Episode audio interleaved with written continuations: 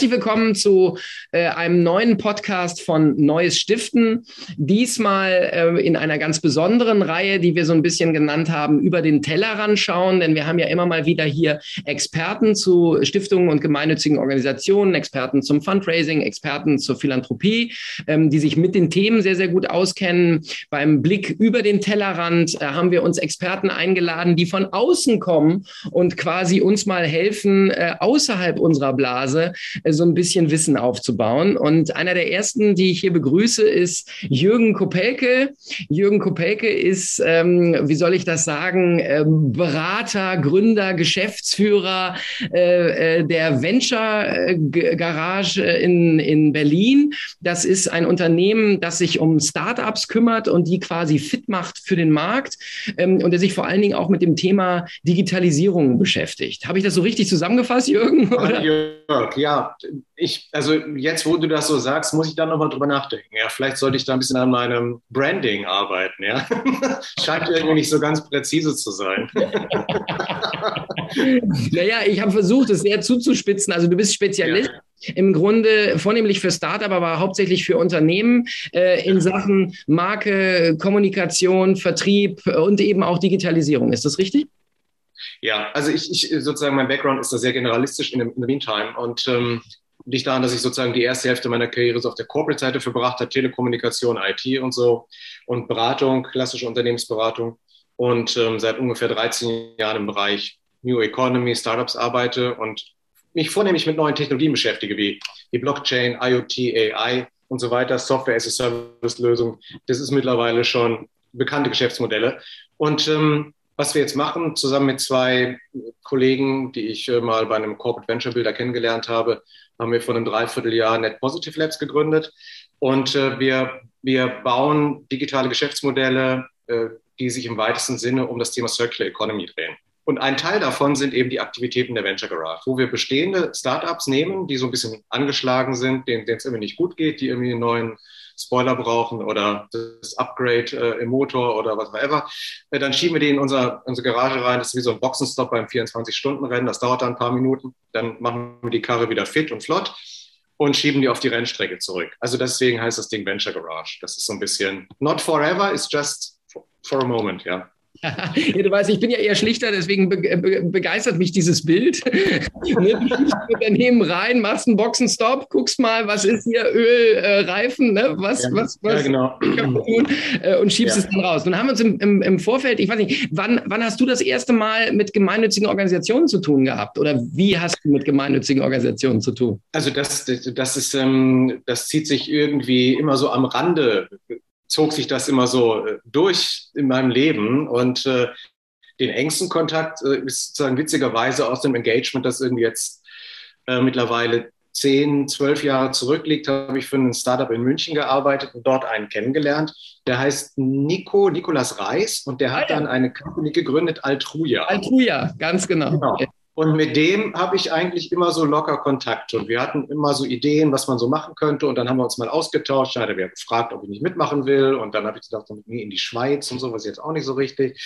Ja, also das ist immer, gab es immer so einen Touchpoint. Und ansonsten, naja, die, die Klassiker. Ich werde hier in Berlin, Berlin-Charlottenburg, täglich, wenn ich vor die Tür gehe, mindestens dreimal angesprochen von irgendwelchen Leuten. Und ich meine jetzt nicht Leute, die da am Straßenrand sitzen, sondern von Institutionen, ja, Blau, Gelb, Grün, Rot, die haben mal tolle Farben, ja, und junge, dynamische Menschen springen auf einen zu und sagen, junger Mann, ja, ich sage dann immer Danke fürs Kompliment. ja, daher, so ist das halt. okay, aber wenn du jetzt, wir haben ja im Vorfeld, äh, hast du gesagt, ja, ich muss mir das mal genauer angucken, diese ja. ganze Stiftungslandschaft und äh, muss man ein paar, ein paar Artikel lesen und mich da so ein bisschen reinfuchsen, weil natürlich auch gerade die, die Stiftungsbranche oder auch die gemeinnützigen Organisationen natürlich umtreibt das Thema Digitalisierung. Wie ja. gehst du das bei deinen Startups an? Wie, wie funktioniert das in der Strategie? Ja, du, du, du kannst ja dieses Thema Digitalisierung äh, sozusagen grundsätzlich mal immer um zwei Bereichen anwenden. Du kannst einmal den Blick nach innen richten und schauen, wie, wie, digitalisierst du bestehende Prozesse. Das ist immer so der, damit fängt es ja meistens an, indem man sagt, okay, wir arbeiten ineffizient, wir machen viel Papierkram, das ist alles händisch und da gibt's Medienbrüche und so weiter und so weiter. Und da kann man jetzt irgendwelche Lösungen einsetzen. Also hier zum Beispiel Altruja, die haben dann so ein CRM-System, da kannst du dann all deine ganzen Accounts managen und Zweitadressen reintun und kannst dann Kampagnen fahren und kannst das dann wunderbar ausrollen. Das ist so der Blick nach innen. Aber dann kommt ja irgendwie der Blick nach außen. Und den finde ich ehrlich gesagt den viel spannenderen, weil der, der Innenkram, der ist ja dann irgendwann auch erledigt. Und ähm, sondern der, die, das, das nach außen ist eigentlich das Entscheidende. Die Frage ist doch, wie können, wie können auf der einen Seite Technologien genutzt werden, um, um bestimmte Probleme im Bereich des Stiftens zu lösen. Und zwar Probleme aus, aus Sicht der, der Spender. Und eines der wichtigen Probleme ist immer das Thema Vertrauen. Ich meine, es hat es ja nicht nur einmal gegeben, das Geld irgendwie dann statt irgendwo in tollen Projekten in Kolumbien zu landen, dann in der, in der Ferrari-Garage des Geschäftsführers dann mündeten. Ja?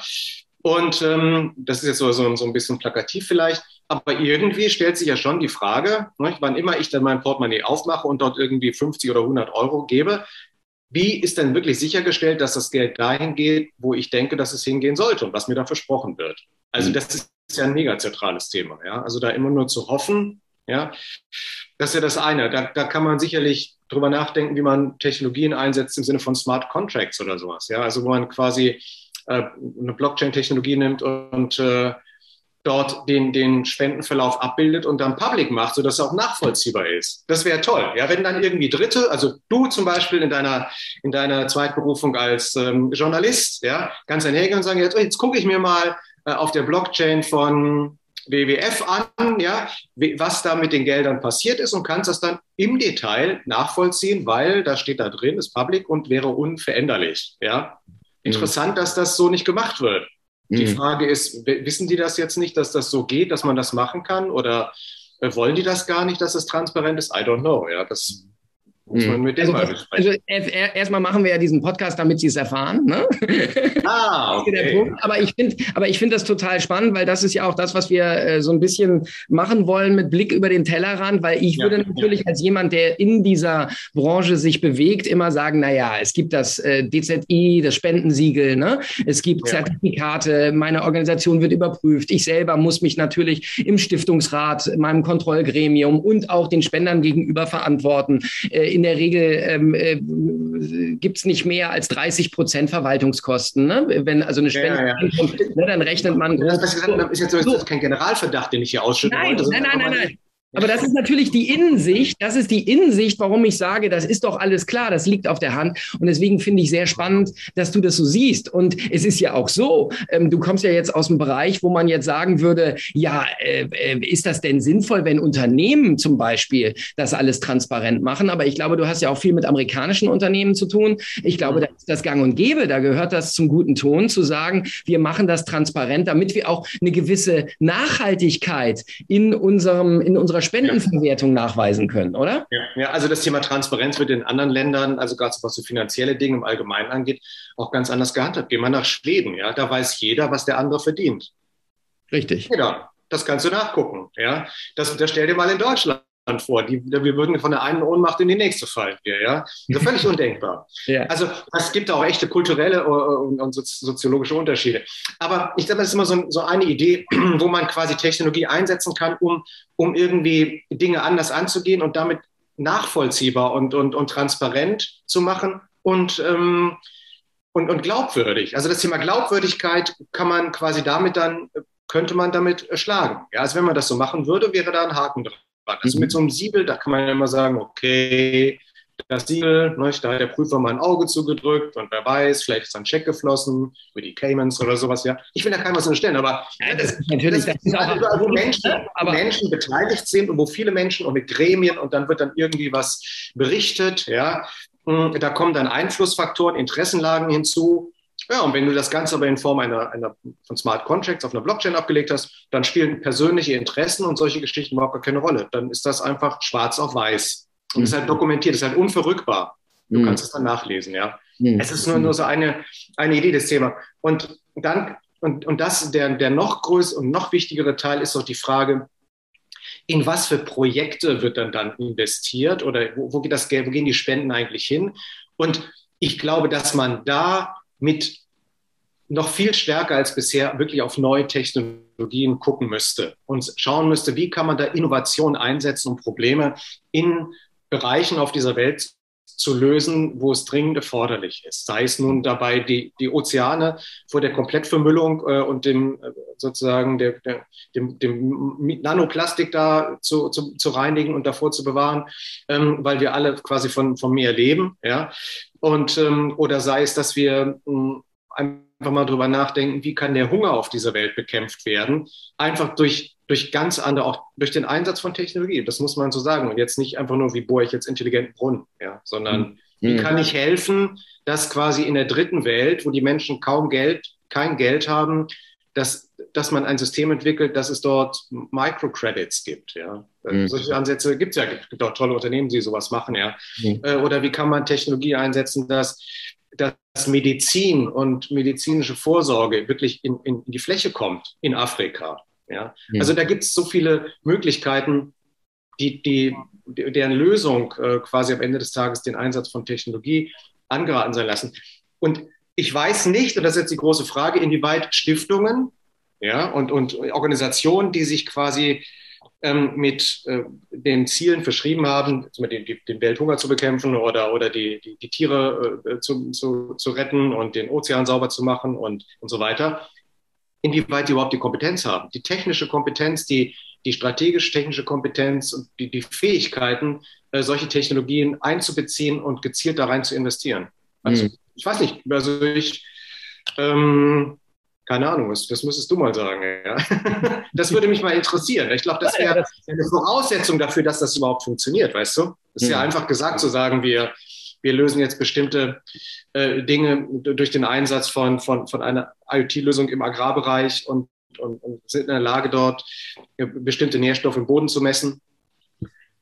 Aber wo, wo ist dann deine technische Kompetenz? Wo kommt ihr denn her? Ja, ja das, also ich finde das eine spannende Frage. Ich finde aber auch äh, was anderes noch, noch äh, total spannend, was du gerade ge gestreift hast, weil im Grunde es gibt diese Unternehmen ja ne? und es gibt diese technischen Lösungen.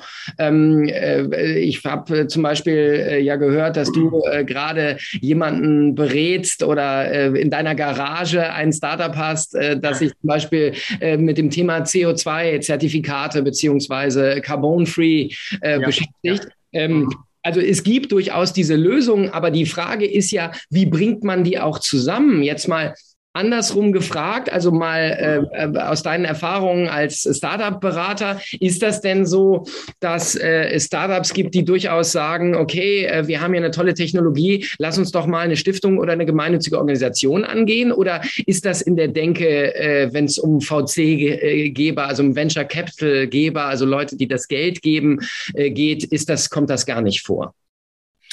Also es ist relativ selten. Also in meiner Erfahrung ist das wirklich relativ selten. Natürlich äh, werden Unternehmen, die sich so mit dem Thema CO2-Neutralität und sowas und, und Sustainability äh, auseinandersetzen, bewegen sich natürlich immer auch äh, in, dann, sage ich mal, in diesen, ähm, ich mal, in, der, in den Sphären, äh, wo es dann um Gemeinnützigkeit geht und äh, um, um, soziale Verantwortung und um, ja, also um nicht, nicht wirklich kommerzielle Interessen, ja. Auf der anderen Seite sind es aber Unternehmen, ja. Auch Startup ist ja, ist ja ein Unternehmen und die haben dann natürlich auch, weil sie äh, zweckgerichtet sind ähm, und das mit, äh, mit Hilfe von Kapital, von Risikokapitalgebern machen, da haben die natürlich auch einen entsprechenden Druck dahinter. Das ist jetzt sozusagen auch gar nicht schlecht, weil daraus die, natürlich die Motivation entsteht, die Dinge tatsächlich auch zu lösen und umzusetzen. Also da hat diese, diese, diese wirtschaftliche Triebfeder dann, wenn man sie richtig die, mit den richtigen Zielen verbindet, ähm, erreicht dann tolle Sachen. Das muss man sagen. Daraus jetzt aber zu Schlussfolgern oder jetzt ja, abzuleiten, dass es mir da eine starke Korrelation gibt, ähm, eher weniger. Ja? Und ich glaube, dass da, dass da auch mal stärker der mal ein, ein, ein sag ich mal, ein Impetus kommen müsste von, von Seiten der, der, der Spendenorganisationen und der Institutionen in Richtung dieses, des gesamten Startup-Ökosystems, ja, um zu sagen, okay, wir, lass uns mal miteinander reden. Wir müssen einfach mal sozusagen überhaupt uns kennenlernen Ja, ich meine das wirklich so, ja. Das ist so, wir müssen uns mal kennenlernen und schauen, wie wir müssen mal schauen, was, was es gibt und was, wie wir quasi Technologien von euch aus nutzen können mhm. und wie wir gemeinsam Dinge erreichen können. Weil die Ziele ja dann am Ende des Tages, die langfristigen Ziele sind ja dann äh, durchaus sehr stark überlappend. Das muss man ja sagen. Mhm. Wenn es darum geht, irgendwie sozusagen Waste Management irgendwie äh, zu, zu verbessern, ja, und, und das zu optimieren oder gar im Sinne von Circular Economy ähm, den, den, den Waste quasi auf Null zu reduzieren, idealerweise, ähm, dann dann ist das ja auch ein Ziel, was, was Startups haben, die quasi sich mit, mit ihrer Technologie, mit ihrer Lösung diesem Ziel verschreiben. Ja, also mhm. das, das, da gibt es schon natürlich eine Menge Überschneidung, was die Ziele angeht. Aber ich, das wäre mal interessant zu sehen, eine Plattform zu sehen, wo man, wo man diese beiden Seiten mal viel stärker zusammenbringen. Das, das setzt voraus, dass natürlich solche Institutionen einfach da auch ein nachhaltiges Interesse dran haben, selber Kompetenzen aufbauen, da investieren. Also für mich ist zum Beispiel Greenpeace immer noch, die sehe ich immer noch äh, wie vor 25 Jahren mit, mit Schiffen äh, auf, den, auf den Meeren rumschippern und äh, die Walfänger daran zu hindern, ihre Harpunen abzuschießen. Ja, das ist so das Bild. Mhm. Ähm, was ich von Greenpeace vor Augen habe und wo immer Greenpeace was macht, die hängen dann an irgendwelchen Atommeilern irgendwelche mhm. Plakate runter. Ne? Ein Schornstein. Ja, that's it. Ja. Oh, okay. Ja, ich meine, das, damit ist ja, das ist ja nicht verkehrt. Ja. Aber da muss man ja schon mal fragen, die Zeiten haben sich irgendwie schon geändert. Ja? Mhm. Und, und irgendwie äh, gibt es vielleicht auch einen Grund, warum äh, sozusagen Greenpeace heute nicht mehr so den, die Aufmerksamkeit hat, wie das vor 25 Jahren noch der Fall war. Mhm. Also jedenfalls, das ist meine persönliche Wahrnehmung. Aber mhm. irgendwie, glaube ich, liege ich da jetzt nicht so falsch, wenn ich sage, die, die hatten da schon mal irgendwie eine bessere Positionierung, ein klareres Branding und, und vor allen Dingen auch mehr Aufmerksamkeit. Mhm. Ja. Mhm. Und ich, das, das, das bedeutet, dass die, dass die quasi dann inhaltlich und auch im Sinne von, von dem, was sie dann, wie sie Dinge machen und wo, wo, wo sie dann hingehen und wo sie dann Spendengelder einsetzen, vielleicht nicht mehr up to date sind. Mhm. Mhm. Ist eine These, ja, aber why not? Ja. ja.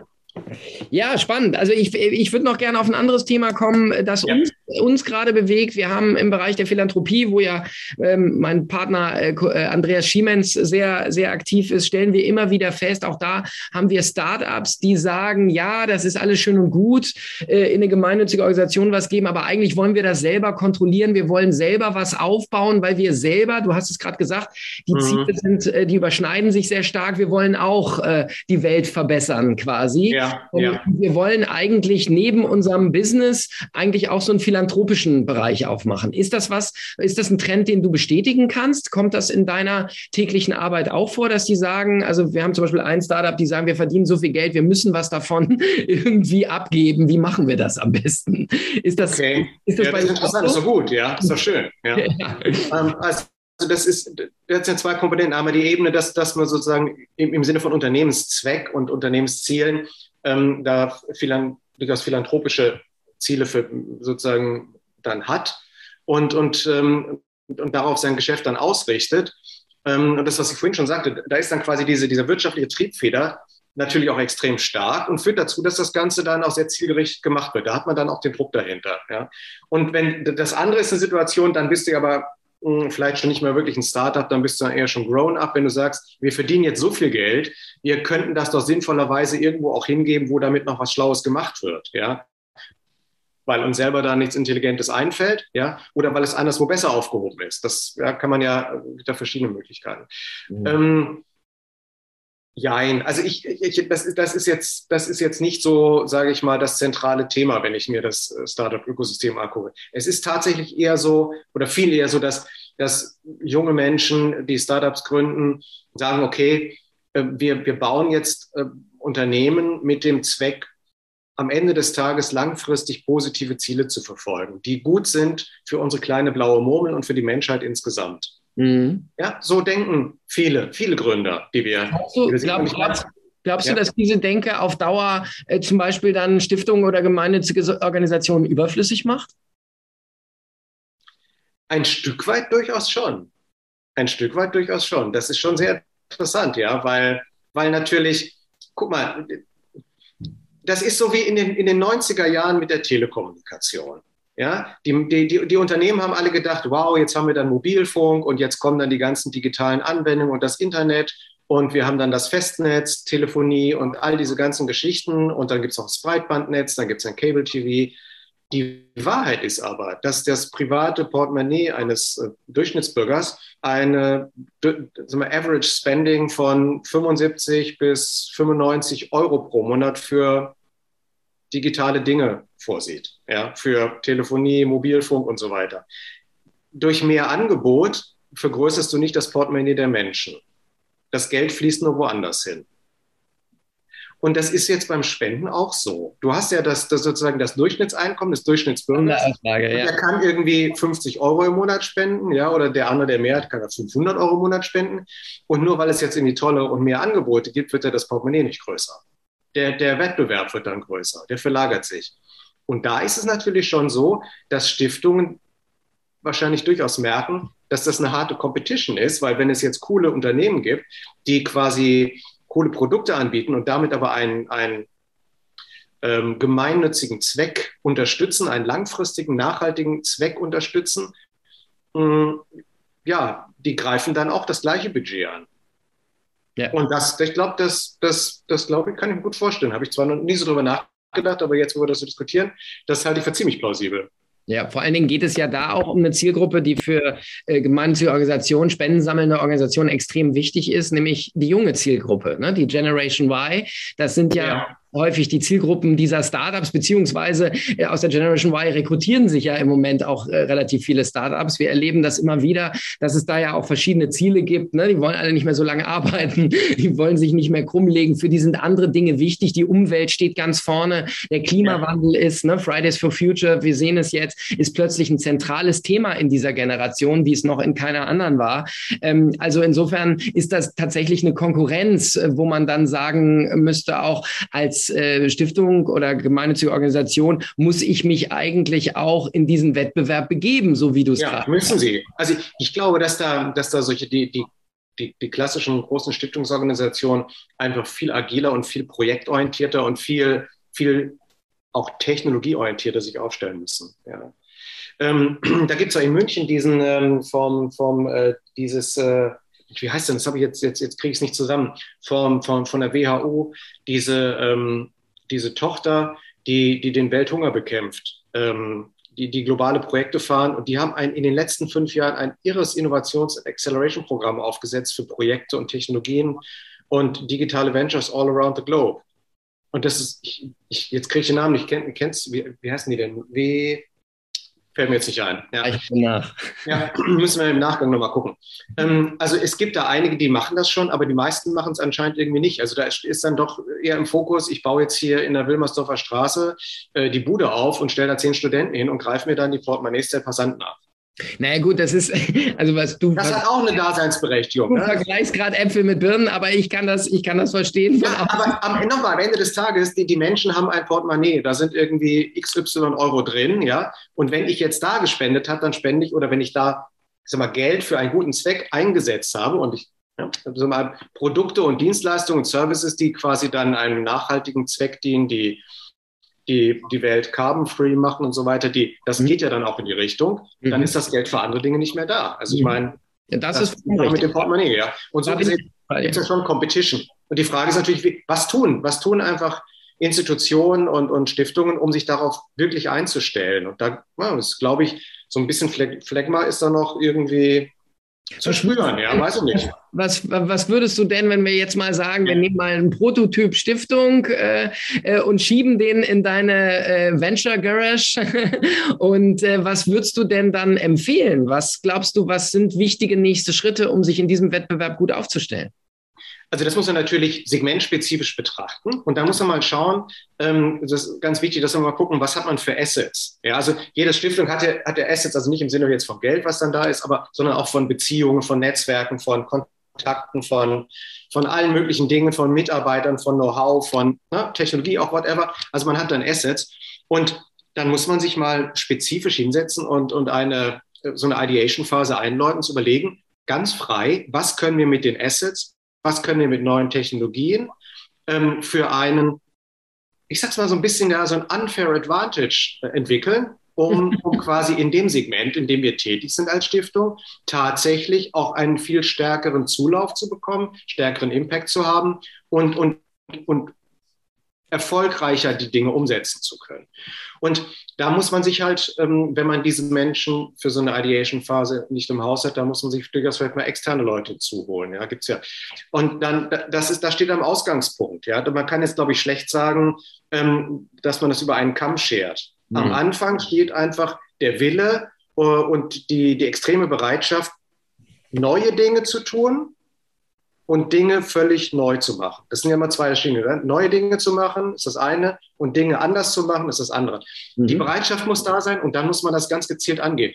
Und im, im, wenn man das jetzt mal so wie ein Startup anfasst, dann müsste man sagen, man setzt sich da krasse, enge Timelines, ehrgeizige Timelines und, und, und macht das mit, mit High Speed. Und nicht irgendwie, wir überlegen uns mal in den nächsten fünf Jahren, dann irgendwie in fünf Jahren, ja. Also ich meine, in fünf Jahren haben sich tausende Startups mit dem Thema beschäftigt und es durchgenudelt und Hypothesen getestet, sie mhm. validiert, verworfen und einige wenige werden damit erfolgreich. Und dann sitze ich als Stiftung immer noch da und überlege mal, was ich in den nächsten fünf Jahren mache. Die Geschwindigkeit ist eine andere. Ja, das ist, ja. Das hat was mit den, das hat was mit den Köpfen zu tun. Am Ende des Tages eine Frage von Change Management. Es ist, mhm. das hat was mit den Köpfen der Menschen dort zu tun. Und ähm, ein guter Freund von mir, der ist ein Spezialist für so Veränderungsprozesse, wie Menschen damit umgehen können, nachvollziehen können, der sagt immer, die Menschen, auch Top-Manager verstehen einfach nicht, was exponentielles Wachstum und exponentielle Veränderungsgeschwindigkeit bedeutet.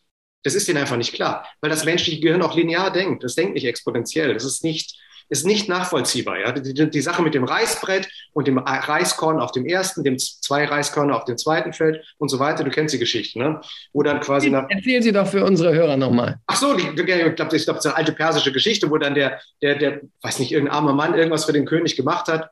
Keine Ahnung, das Kind gerettet oder sowas, ja. Und dann, dann sagt er, ja, du kannst jetzt alles von mir wünschen. Dann sagt er, ich bin ganz bescheiden, ich nehme ein Schachbrett und ich will quasi auf dem ersten äh, Feld will ich ein Reiskorn haben und dann legst du mir quasi im Quadrat die Anzahl der Reiskörner aufs nächste Feld. Ja, ja und das, das äh, ne, quasi das nach, nach irgendwie ein paar, Feld, paar Dutzend Feldern war, war das, äh, konnte der König das halt nicht mehr leisten, weil er dann halt sein letztes Hemd dafür geben musste, weil irgendwie nach 24 Feldern oder nach 17 Feldern halt so unendlich viele Reiskörner auf dem Schachbrett lagen, dass er dann pleite war. Mhm. Ja, das konnte er sich dann halt, das konnte er sich halt vorher nicht vorstellen. Deswegen hat er gesagt, ja, super, klar, machen wir das. ist eine ganz einfache Geschichte hier. Ne? Ein paar Reiskörner auf dem Reis, auf so einem Brett. Aber Menschen, das menschliche Gehirn funktioniert halt nicht so. Und ich glaube, am Ende des Tages auch in Stiftungen muss einfach im, die Veränderung muss zunächst im Kopf der, der dort verantwortlichen Menschen passieren.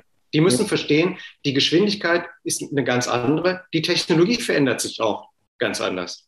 Die, mhm. ja, also das ist, wenn man sich mal die aktuellen Artikel anlegt zum Thema Quantencomputing. Also in einigen Jahren wird zum Thema äh, Computer, Computerleistung und Rechenleistung nichts mehr so sein, wie es heute mal war. Das, das, das, das durchzieht alle Bereiche. Und ja. am Ende des Tages hat das einen riesen Impact auch natürlich auf solche Stiftungen. Ja?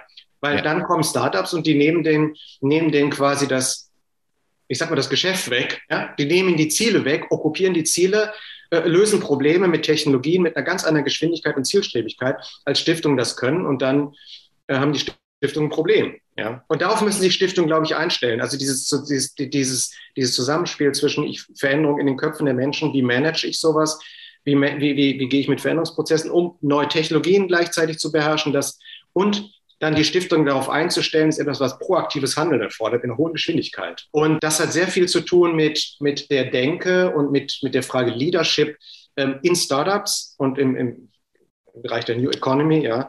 Und ich glaube, da müssen, das ist fundamental, da müssen Stiftungen hin. Auch, auch wenn sie denken, dass sie quasi über 50 oder 100 Jahre denken und planen und, und die, die philanthropischen Ziele haben, ja, unsere schöne blaue Murmel äh, zu retten und, und Menschen zu retten, den Hunger zu mindern und, und, und die Tierwelt zu retten, die Artenvielfalt aufrechtzuerhalten und so weiter und so weiter. Aber die Geschwindigkeit ist eine ganz andere und ähm, das, da müssen sich die, die, die die handelnden Personen darauf einstellen, darauf einlassen.